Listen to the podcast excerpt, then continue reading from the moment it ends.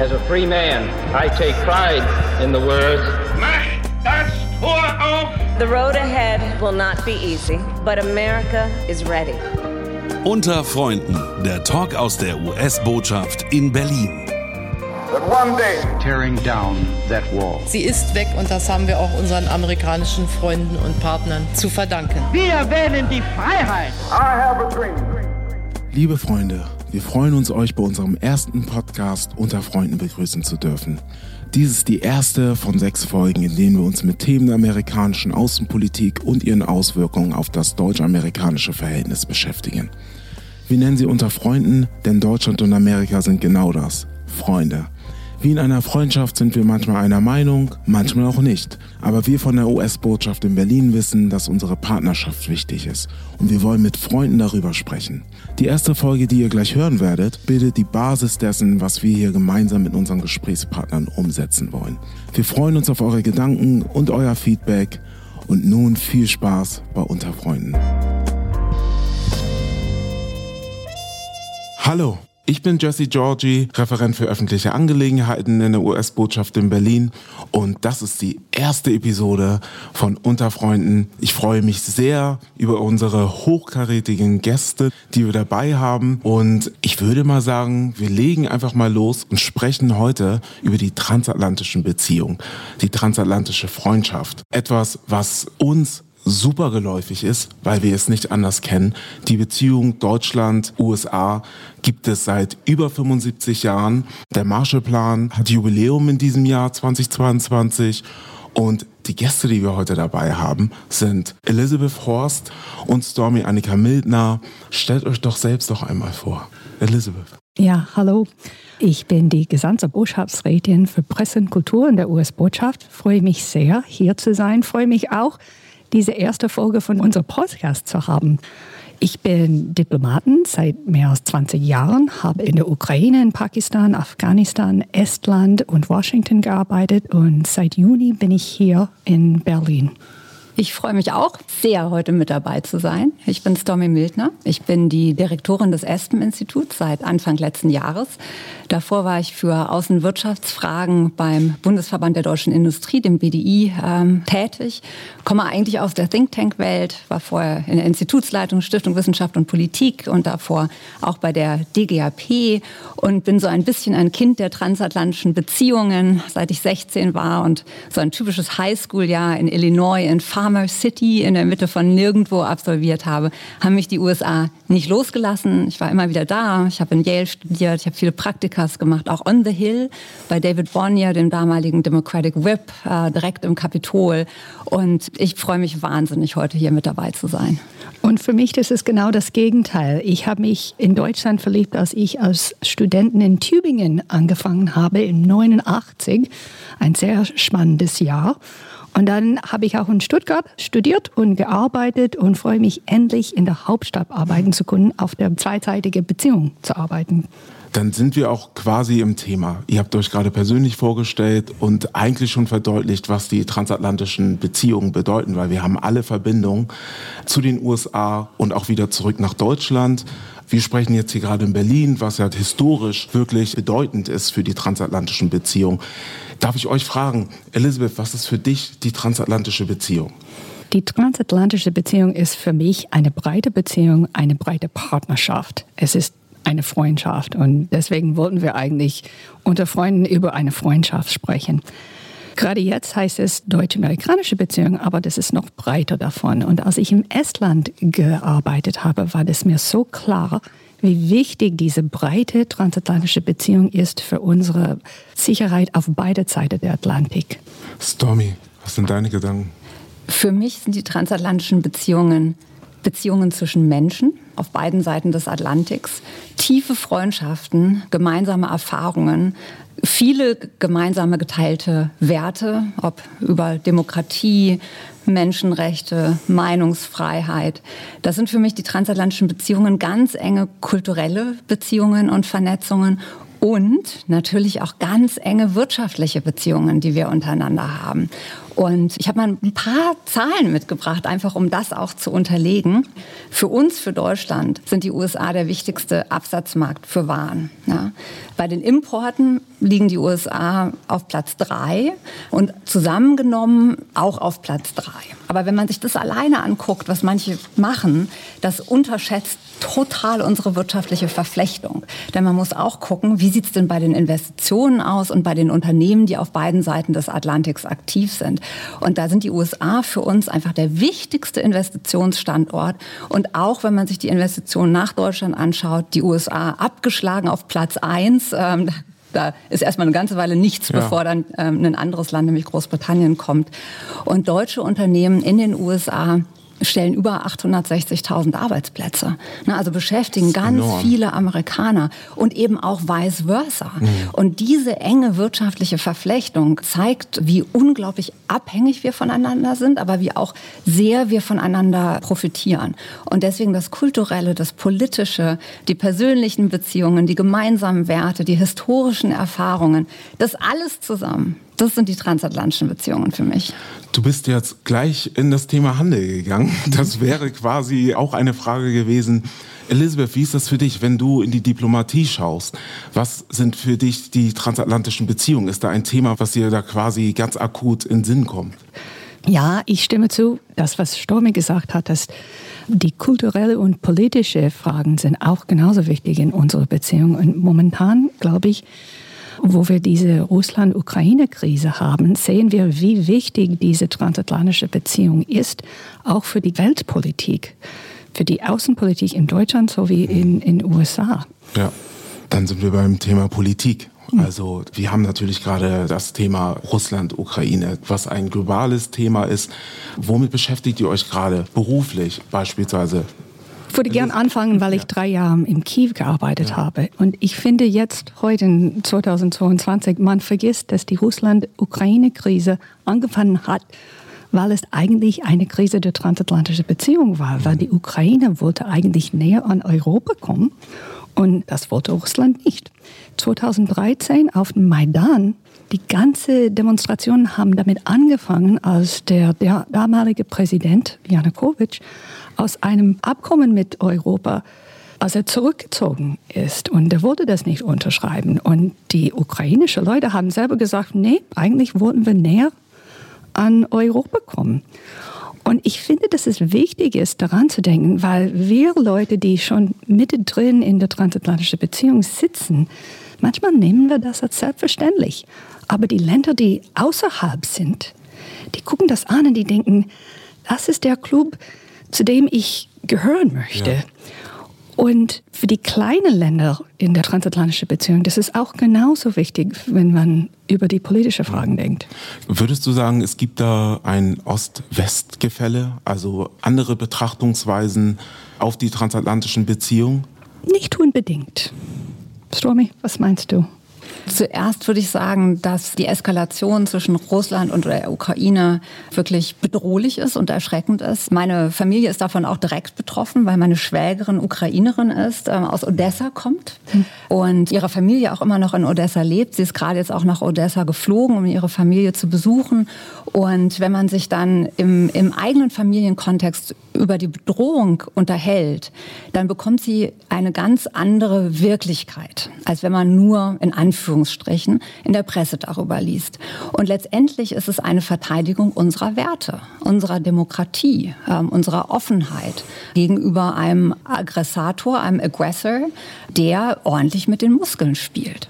Dann wären wir eigentlich auch bei dem Thema NATO. Also wenn wir über Verteidigung sprechen, Gibt es da Wünsche, beispielsweise aus US-Sicht, an die NATO gerichtet? Welche Wünsche hast du, Elisabeth, wenn du an die NATO denkst, wie die Zusammenarbeit besser laufen kann, was gut läuft? Was für Gedanken kommen dir da? Ja, ich finde, die NATO ist eigentlich ein tolles Beispiel, wie es eigentlich ziemlich gut zusammenläuft. Es ist nie einfach, 30 Länder zusammen zu einem Konsensus zu bringen, aber trotzdem, die bleiben einig. Und ich finde, dass das ein Zeichen ist, dass wir alle wirklich Wert an diese Beziehung haben, an unsere Bündnis. Mit den Mitgliedstaaten, ja. Mit den Mitgliedstaaten. Ich möchte zurück zu dieser transatlantischen Beziehung breiter sprechen, ein ja. bisschen. Weil momentan ist es sehr einfach so, in diese Krise gezogen zu werden. Aber was wichtig ist, daran zu schauen, wie breit und wie wichtig unsere gemeinsamen Werte sind. Und es sind nicht nur Wörter. Aber wenn ich an die transatlantische Beziehung denke und was wir gemeinsam haben, das ist Freiheit, Rechtsstaatlichkeit, wirtschaftliche Freiheit und so weiter. Und wie ich früher gesagt habe, das können wir manchmal als selbstverständlich nehmen, aber für die Länder, wie Estland oder mhm. Portugal mhm. oder die kleinen Länder, die vielleicht alleine nicht so eine gute Beziehung zu USA haben würde, das ist wirklich nützlich. Ich sagte ja zu Beginn, dass wir ein Jubiläum haben. Der Marshallplan wird 75 Jahre alt. Also ich glaube, dass Berlin, Deutschland eine unfassbar enge Beziehung aufgrund dessen zu den USA hat. Stormy, was kommen dir für Gedanken, wenn du an das Jubiläum 75 Jahre Marshallplan denkst? Also erstmal große Dankbarkeit, weil wir alle nicht hier sitzen würden, wenn es das nicht gegeben hätte. Das ist ganz klar. Ja. Und der zweite Gedanke ist, dass wir trotzdem immer wieder erklären müssen hm. und darauf hinweisen müssen. Deswegen finde ich den Podcast auch so unglaublich wichtig. Also wir sind hier Transatlantiker. Wir brauchen überhaupt nicht überzeugt zu werden, dass die transatlantischen Beziehungen wichtig sind. Wir haben Freunde auf beiden Seiten des Atlantiks. Wir sehen die politische Bedeutung. Wir wissen auch, dass wir ohne einander gar nicht können und uns brauchen. Aber man darf sich nichts vormachen. In Deutschland ist es nicht bei allen eine geteilte Meinung. Ne? Wenn man sich Umfragewerte anschaut, auch von Berlin Puls, der Körperstiftung beispielsweise, mhm. die haben sich zwar deutlich verbessert letztes Jahr im Vergleich zu den vier Jahren vorher, aber trotzdem gibt es immer noch eine ganze Reihe von Menschen, die eben nicht überzeugt sind von den transatlantischen Beziehungen. Und ich würde sagen, auch gerade in den jüngeren Generationen, die eben nicht den Kalten Krieg erlebt haben und die in einer Zeit aufgewachsen sind, wo eine Krise nach der anderen kommt, ja, also vielleicht sogar ihr politisches Bewusstsein erlangt haben in einer Zeit, wo die transatlantischen Beziehungen sehr, sehr angespannt waren, also unter der Trump-Administration. Da muss man schon immer wieder erklären, warum wir wichtig sind füreinander. Und trotzdem finde ich, dass es so viele Beispiele der Vorteile der transatlantischen Beziehung sind. Nicht nur Marshallplan. Man denkt manchmal, wenn man von 75 Jahren spricht, das ist so Geschichte. Ja. Aber man spürt die Folge immer noch in Deutschland, wenn es die Berlinale ist oder so viele Gebäude, Bänke und zum Beispiel. Das steht immer noch, das ist nicht nur Geschichte. Ich denke auch daran, dass nach der Wiedervereinigung und nach dem Fall des Eisernen Vorhangs. Es war die transatlantische Beziehung, was so viele Länder und Städten geholfen hat, weiterzukommen, sich wieder aufzubauen. Und das kann man nicht als selbstverständlich nehmen. 11. September ist auch ein Beispiel, wo diese Beziehung wirklich alle Mitglieder zusammengezogen sind und haben gesagt, okay, wir müssen etwas gegen Terrorismus machen. Man kann natürlich bestritten, ob der Krieg gegen Terrorismus erfolgreich ist oder nicht, aber trotzdem, wir waren einig, dass wir müssen etwas gemeinsam machen, um uns gemeinsam zu verteidigen. Und solche Beispiele, das ist mehr Politik. Aber wenn es um Klima geht, wenn es um Handel geht, wenn es BioNTech Pfizer ist ja. auch ein tolles Beispiel der Kooperation. Das wäre nicht möglich gewesen, wenn diese Beziehung nicht so stark wäre. Das ist ein sehr guter Punkt. Also könnte man sagen, die transatlantischen Beziehungen sind alles andere als aus der Zeit gefallen, Stormy. Also die sind nie aus der Zeit gefallen und sie könnten nicht wichtiger im Moment sein, als sie sind. Also ich meine, man muss sich nur die großen globalen Herausforderungen anschauen, vor denen wir stehen. Du hast gerade den Klimawandel genannt, ja, dann die Pandemie. Aber es ist ja nicht nur diese Pandemie, auch mögliche zukünftige mhm. Gesundheitsrisiken, wovon es wirklich eine ganze Reihe gibt. Es ist auch der technologische Wandel, den wir gemeinsam meistern müssen. Es sind auch große interne Herausforderungen, vor denen wir stehen. Wir sehen sehen populistische Tendenzen auch in der Europäischen Union, Polarisierungstendenzen, auch in den USA natürlich, Desinformationskampagnen, Cyberangriffe und natürlich die vielen sicherheitspolitischen Herausforderungen und China, vor denen wir stehen. Ja. Das sind alles Krisen, ich würde sie mal ASAP nennen, ne, um die wir uns so gleichzeitig ja. kümmern müssen. Also as soon as possible. As soon as possible. ja, und gleichzeitig, ja. Und ja. sie sind alle miteinander verwoben. Ja. Klima hat was mit Gesundheit zu tun. Hm. Beides hat was mit Wirtschaft zu tun und hm. wirtschaftlicher Erholung. Es ist alles ist ohne Digitalisierung gar nicht denkbar. Und das können wir gar nicht alleine. Ja, also das geht nur, wenn die EU und die USA gemeinsam an diesen Problemen arbeiten.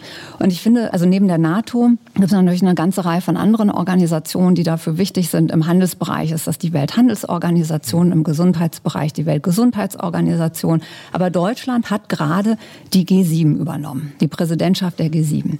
für dieses Jahr und hat Schwerpunkte gesetzt, die das widerspiegeln, diese großen globalen Herausforderungen, mhm. aber eben auch Angriff auf Demokratien und Stärkung der Demokratie mhm. als einen wichtigen Schwerpunkt gesetzt. Also die Ganz transatlantische wichtig. Beziehung alles andere als nur politisch, sondern wirklich ein allumfängliches. Viel Thema. breiter, viel ja. breiter.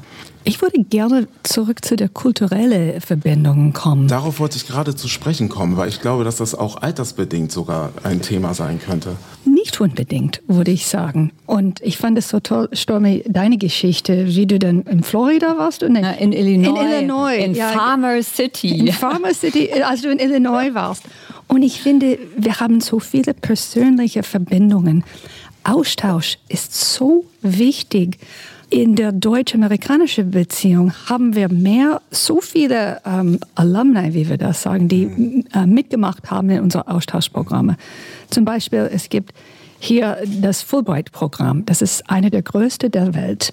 Und wir haben mehr als 40.000 Leute auf beide Seiten der Atlantik, die mitgemacht haben in dieser eine Organisation.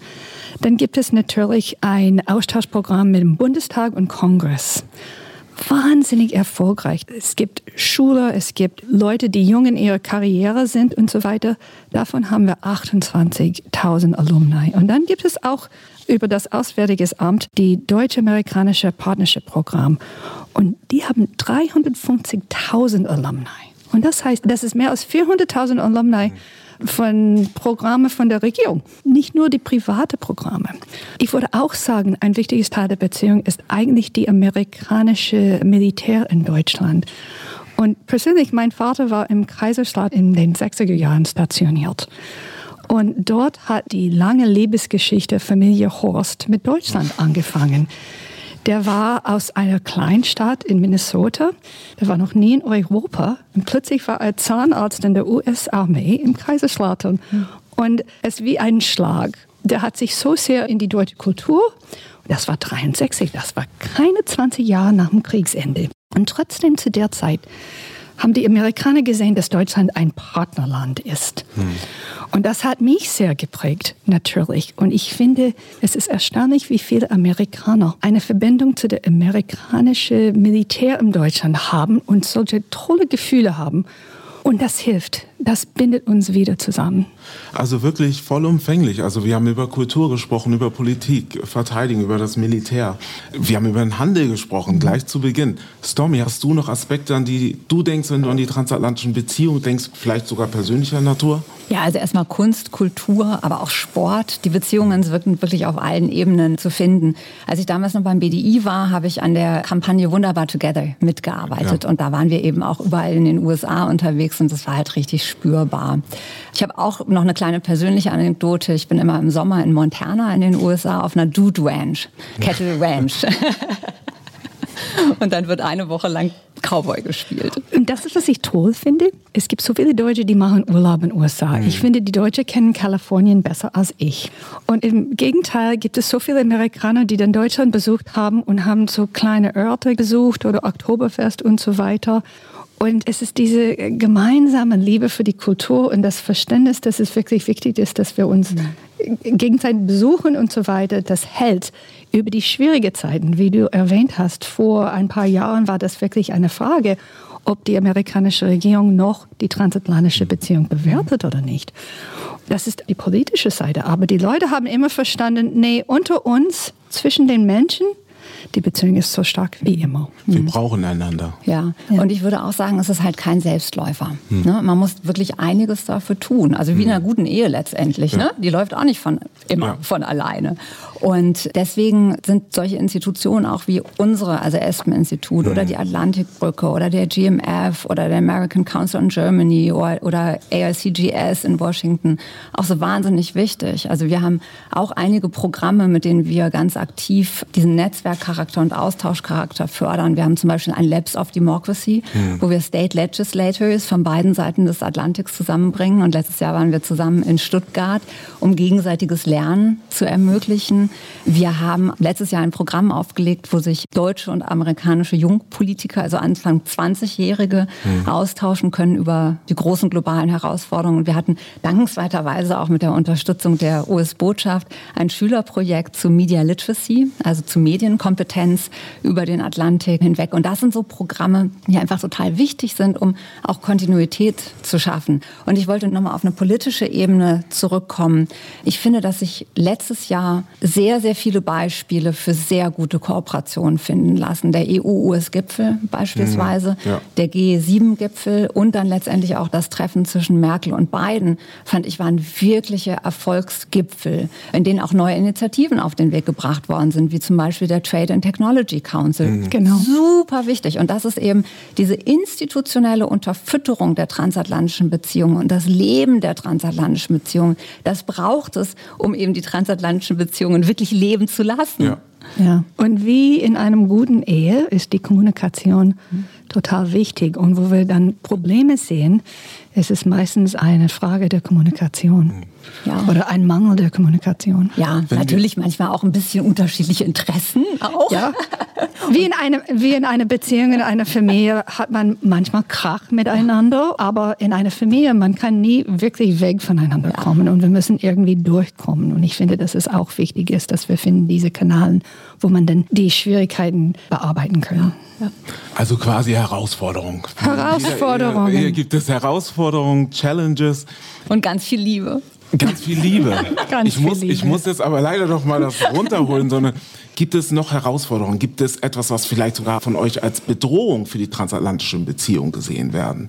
Ähm, naja, es gibt schon auch Meinungsverschiedenheiten ne? und Interessenskonflikte. Ja. Da darf man nicht naiv sein und das darf man auch nicht unter den Teppich kehren, sondern darüber muss man reden und versuchen eben die Gemeinsamkeiten zu finden. Ne? Mhm. Also wir haben zum Beispiel eine ganze Reihe von Handelskonflikten im transatlantischen, die zum Glück erstmal ähm, beruhigt worden sind letztes Jahr. Also der Konflikt über Stahlzölle beispielsweise, der Konflikt über Subventionen, Airbus, Boeing, aber auch eine ganze Reihe von Landwirtschaftskonflikten, ne? also wo es um, ich sage jetzt mal den Begriff sanitäre und phytosanitäre Standards geht, also Chlorhühnchen, Hormonfleisch und GMOs. Ne? Das wird das ähm, hochwissenschaftlich. Das, also das, das sind schon auch Interessenskonflikte und vielleicht auch so ein bisschen auch Wertekonflikte, aber darüber müssen wir sprechen. Ne? Mhm. Oder auch 2% Ziel NATO, das ja. ist auch ein ungelöster Punkt. Und auch, wie steht Deutschland in Bezug auf China? Ne? Also mhm. wie weit sind wir gewillt zu gehen?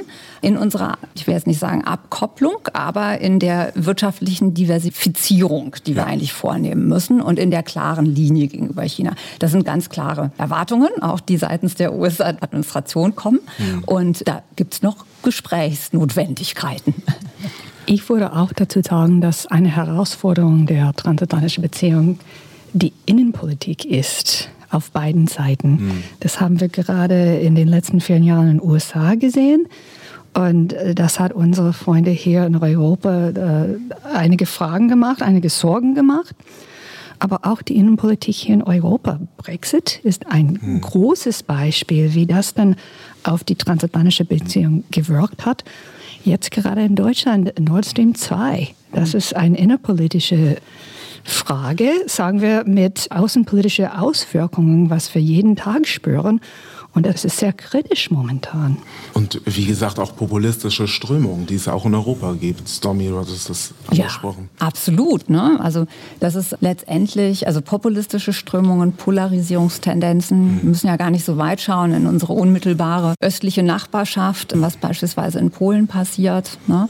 Deswegen sage ich immer, klar, man kann über die Polarisierung und Popularisierung in den USA sprechen, man muss aber genauso darüber sprechen, was in, in Europa eben passiert. Und auch wirklich wirklich Desinformationskampagnen, Missinformation, Fake News, die Bedrohung, die das für unsere Demokratien hat, für unsere Wahlsysteme auch hat. Da stehen wir doch vor gemeinsamen Herausforderungen und müssen uns schon auch gemeinsam darüber unterhalten, wie wir das lösen können. Deswegen ist es so wichtig, dass wir eben beispielsweise den TTC, also Trade and Technology Council, mhm. haben, wo wir auch über äh, Regulierungsfragen sprechen. Also wie regulieren wir das Internet, die Free Speech freie Sprache und Meinungsäußerung, wo fängt die an, wo hört die auf im Netz und auch eben über Media Literacy und Medienkompetenz von jüngeren Leuten, Menschen gemeinsam sprechen. Ja. Ganz wichtig für unsere beiden Demokratien. Ja. Ich wollte auch dazu sagen, ja. dass Covid hat uns gezeigt, wie sehr wir uns einander brauchen. Ja. Und als wir dann nicht über die Atlantik reisen konnten, war das plötzlich ziemlich kritisch. Quasi den Travel Ban. Den also, Travel ja. äh, Ban ist vielleicht stark, aber ja. ähm, so die Bedingungen, mit ja. denen man reisen konnten. Und das aber Covid überhaupt hat gezeigt, wie sehr wir uns brauchen. Hm nicht nur für Reise oder Tourismus, sondern auch einfach, dass wir müssen das zusammen auf die Welt lösen, diese Pandemie. Ja. Oh ja, zum Beginn der Covid-Krise war ich noch beim BDI und der erste Impuls von Ländern war, nach innen zu schauen und alleine zu reagieren. Also Deutschland hat beispielsweise Exportkontrollen, Exportrestriktionen für Masken verhängt. Also fatal, auch in der Europäischen Union. Fatal für unsere Nachbarstaaten, Italien beispielsweise, aber dann auch wieder fatal für deutsche Unternehmen, die in diesen Ländern produzieren. Und Covid hat eben gezeigt, wie interdependent wir sind und dass wir uns überhaupt nicht so national Alleingänge leisten können, weil es uns letztendlich auch schadet. Und Covid hat eben auch genauso gezeigt, wie eng wir wirtschaftlich mit den USA verflochten sind. Denn die Reisebeschränkungen waren für die Wirtschaft wirklich schwer. Also in beide Richtungen, ja? ja. Weil wir eben auch so viele Amerikaner haben, die in deutschen Unternehmen arbeiten und vice versa. Und die müssen hin und her fahren können, um eben auch die Maschinen zu warten und auch für den Technologie und für das gegenseitige Lernen. Also war schon eine wirklich herausfordernde Zeit. Nun ist auch schon einige Zeit vergangen. Es war ein breites Spektrum an Themen, die wir besprochen haben. Die deutsch-amerikanische Freundschaft, transatlantischen Beziehungen. Ich bedanke mich für dieses aufschlussreiche Gespräch. Vielen Dank, Stormy Annika Mildner vom Aspen Institut und Elizabeth Horst, unsere gesandte Botschaftsrätin für öffentliche Angelegenheiten, Presse und Kultur. Vielen Dank. Ja, vielen Dank, dass wir hier sein durften. Ja. ja, es war toll, mit dabei sein zu dürfen und hoffentlich bis zum nächsten Mal. Und danke sehr, dass du unsere erste Gästin bist. Oh ja, ich bin ganz aufgeregt. danke, Jessie. Unter Freunden, der Talk aus der US-Botschaft in Berlin. Und zum Schluss würde ich gerne noch eine persönliche Frage stellen, die wir immer in diesem Podcast stellen. Stormy, was bedeutet dir die deutsch-amerikanische Freundschaft? Sie bedeutet für mich ganz viel Persönliches. Freundschaften über den Atlantik hinweg. Mit meiner Gastfamilie, mit Freunden aus dem Studium, mit Freunden aus der Politik. Und ich muss sagen, ich freue mich besonders darauf, dieses Jahr wieder in die USA reisen zu können. Ich war nämlich länger jetzt nicht mehr da seit der Pandemie. Ähm, ich freue mich, mein Mutterhaus, das Espen-Institut zu besuchen, aber ich freue mich auch auf den Sommer, wenn ich wieder in Montana bin und auf der Dude Range Kettle hörden kann. Elizabeth, was bedeutet dir die deutsch-amerikanische Freundschaft? Für mich die deutsch-amerikanische Freundschaft heißt, dass ich zwei Heimaten habe, wo ich mich wohlfühle, wo ich mich mit Freunden und Familie unterhalten kann und wo ich gehöre. Unter Freunden, der Talk aus der US-Botschaft in Berlin. It's one small step for man. I have a dream.